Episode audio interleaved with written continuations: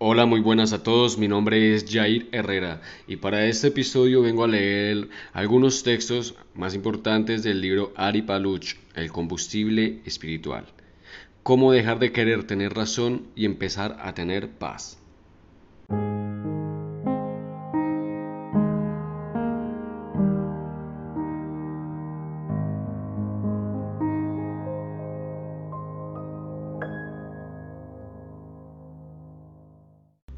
Capítulo 1 El combustible espiritual La espiritualidad es la necesidad consciente de Dios.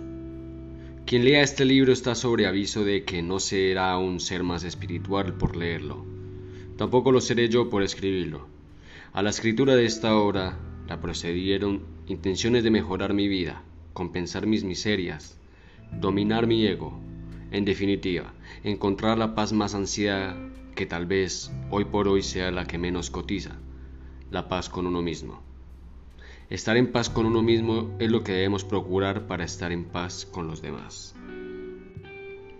La etapa en la que comencé a meditar cotidianamente, paralela a una búsqueda espiritual, dio lugar a una mejora notable en el aspecto físico. Incluso fue muy visible para los demás. Recibí constantes comentarios sobre este cambio en mi apariencia. Un virtual rejuvenecimiento. Afortunadamente, ni una cosa ni la otra requirieron de quirófano o de farmacia. Desde hace muchos años la metafísica enseña que como es adentro es afuera. El recambio interior es el primer paso para el cambio exterior, ya sea para bien o para mal. Los pensamientos preocupantes, crónicos, me generaban angustia, depresión, estrés. Una regla de oro sostiene que somos lo que pensamos. De alguna manera se vincula con el pensamiento cartesiano de pienso y luego existo. Afortunadamente, nuestros pensamientos pueden cambiar, por ende nosotros podemos cambiar. Tal vez si la regla de oro es somos lo que pensamos, la de platino podría ser somos lo que sentimos. Al cambiar nuestros pensamientos, cambian nuestros sentimientos. Lo que proyectemos con nuestras acciones y pensamientos será la trama que el universo proyectará en el cine de nuestra existencia. La suma de los miedos, el temor al futuro, la culpa por el pasado, el no disfrute del presente, se ve alimentada por pensamientos y suposiciones que ya no reflejan tu ahora. En tales circunstancias es mejor el camino para enfrentar los temores y la angustia, es plantearse que lo que está pasando no es realidad, lo que está pasando. Una cosa es lo que está sucediendo y otra cosa lo que, influido por los miedos, cree que está pasando. La fe es transformadora. Si acepto que lo que sucede es para bien, lejos de paralizarme, esta actitud me moviliza. En tanto si carezco de fe y solo tengo cuestionamientos por lo que sucede, me paralizo no transformo la realidad y me estaciono en la queja para terminar encontrando respuestas a mi padecimiento, en mi supuesta falta de suerte. La mayoría de las personas ven el efecto Juan se ganó la lotería. Roberto salvó su vida en un accidente de aviación en el cual todas las otras personas fallecieron. María sale con el chico más lindo del club. Y no la causa, o sea, como se suele decir, solo vemos la punta del iceberg. Por lo tanto, no debemos fiarnos de la suerte, ni la mala ni la buena. Lo que podemos hacer es cambiar nuestros pensamientos para cambiar nuestros acontecimientos. Es imprescindible saber que el cambio no debe forzarse, sino que simplemente el cambio sucede. Tal vez el cuento más famoso del fallecido jesuita Tony de Melo es el conocido Buena suerte, mala suerte. En él se narra la historia de un anciano labrador chino al que se le escapó un caballo. Cuando la gente comenzó a lamentarse por la situación, el anciano respondió Mala suerte, buena suerte, quién sabe. Días después el caballo volvió trayendo consigo una manada de caballos salvajes. Los mismos vecinos que antes hablaban de la mala suerte le señalaron al anciano que había tenido buena suerte, y éste le respondió ¿Buena suerte? ¿Mala suerte? ¿Quién sabe? La historia continúa así. El hijo del labrador se fracturó una pierna al tratar de domar a uno de los caballos salvajes. Entonces, muchos consideraron que se trataba de un episodio asignado por la mala suerte. Pero nuestro amigo labrador replicó, ¿Mala suerte? ¿Buena suerte? ¿Quién sabe? Algunos días después el ejército reclutó a todos los jóvenes del pueblo, menos al hijo del labrador, que tenía su pierna rota. ¿Buena suerte? ¿Mala suerte? ¿Quién sabe? Muchos años atrás Buda habló de la influencia de nuestros pensamientos en nuestras acciones, aquello que podríamos sintetizar en somos lo que pensamos. Cambiando la actitud, mejora la aptitud. Atraemos aquello en lo que nos enfocamos. Si te enfocas en el cambio positivo, éste llegará. Si te enfocas en tus miedos, estos crecerán y hasta tendrán razón. Eso es lo que llamamos profecías autocumplidas. Esto sucede cuando los miedos se confunden con los deseos. En realidad, unos y otros se vinculan mucho más de lo que imaginamos. Somos lo que pensamos. Para lo bueno, si imaginas, lo puedes hacer realidad. O como decía Walt Disney, si lo sueñas, puede ser real. O para malo, los miedos se convierten en deseos reprimidos. De alguna manera terminamos temiendo lo que deseamos Muchas veces caemos en aquella expresión que dice, no quiero ni pensarlo.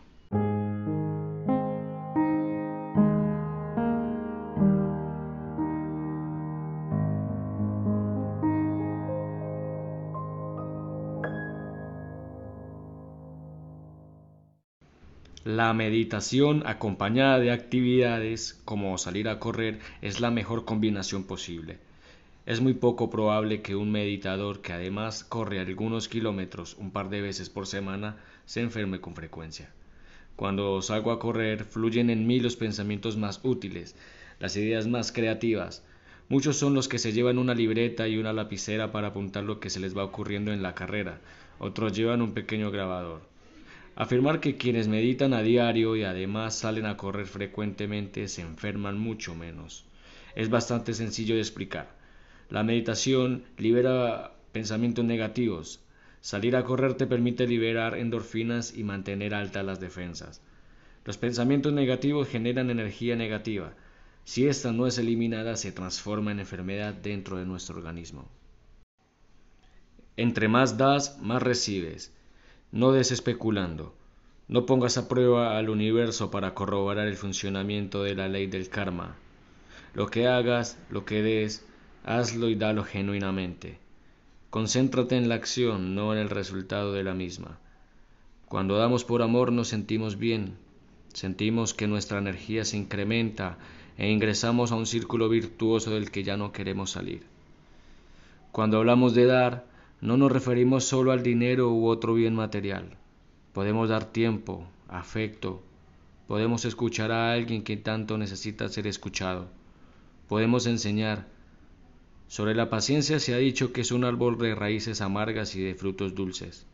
Precisamente si de paciencia se trata, podemos recordar lo que se suele decir. Todo llega. Pues bien, en la espiritualidad podemos decir, todo vuelve. Perdonar es liberarse del odio que la acción del otro te genera. No para permitirle que te lo vuelva a hacer, sino para que, más allá de la decisión que tomes, en el vínculo con el otro, sea tu esposo, tu esposa, tu amigo, tu socio, etc., puedas no alimentar la fantasía de la venganza. Por el contrario, te permite aprender de la situación que te sirvió para desapegarte o para que le des una nueva oportunidad. No para entrostárselo, sino para ponerse en su lugar y fortalecer la relación. El proceso del perdón debe ser respetado, al igual que su aprendizaje. Si podemos superar el enojo inicial, que es el periodo más peligroso, donde la pérdida de la conciencia nos puede llevar a las peores locuras, vendrá la etapa de la tristeza y paulatinamente retomaremos a un estado de reencuentro con la conciencia y su posterior expansión. El próximo paso será la búsqueda de la paz interior, situación en la que el ego y su mandato irán cediendo y con ellos amaimarán las voces que como unos mantras nos dirán que tendremos la razón, para dar lugar al mandato interno del espíritu en su búsqueda de paz y armonía. Cuando percibimos que podemos despojarnos del odio y ansiamos estar en paz, perdón deja de ser la palabra más difícil, por más refutable que parezca. En la vida espiritual todo tiene perdón.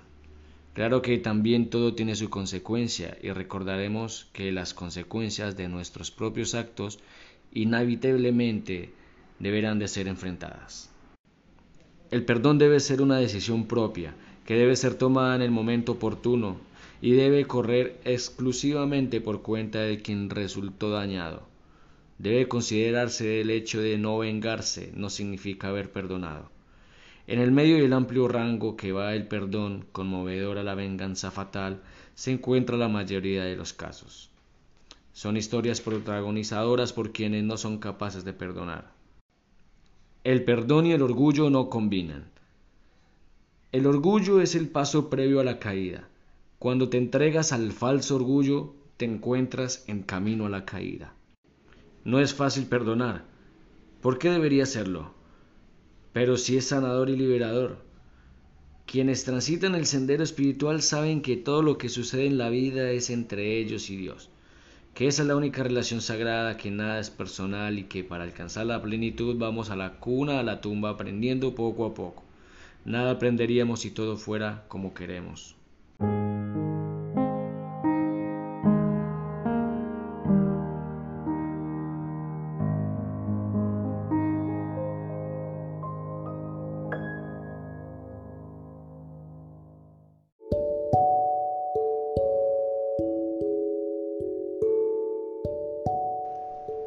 Muchas gracias por llegar hasta aquí. De verdad que les recomiendo mucho leer este libro. Les va a ayudar a ver desde otra perspectiva para que cada uno de ustedes vaya formando una filosofía de vida. El libro Combustible Espiritual de Ari Paluch. Cómo dejar de querer tener razón y empezar a tener paz. Muy recomendado. Nos vemos en otro episodio. Les deseo a todos una excelente semana. Un abrazo, hasta luego.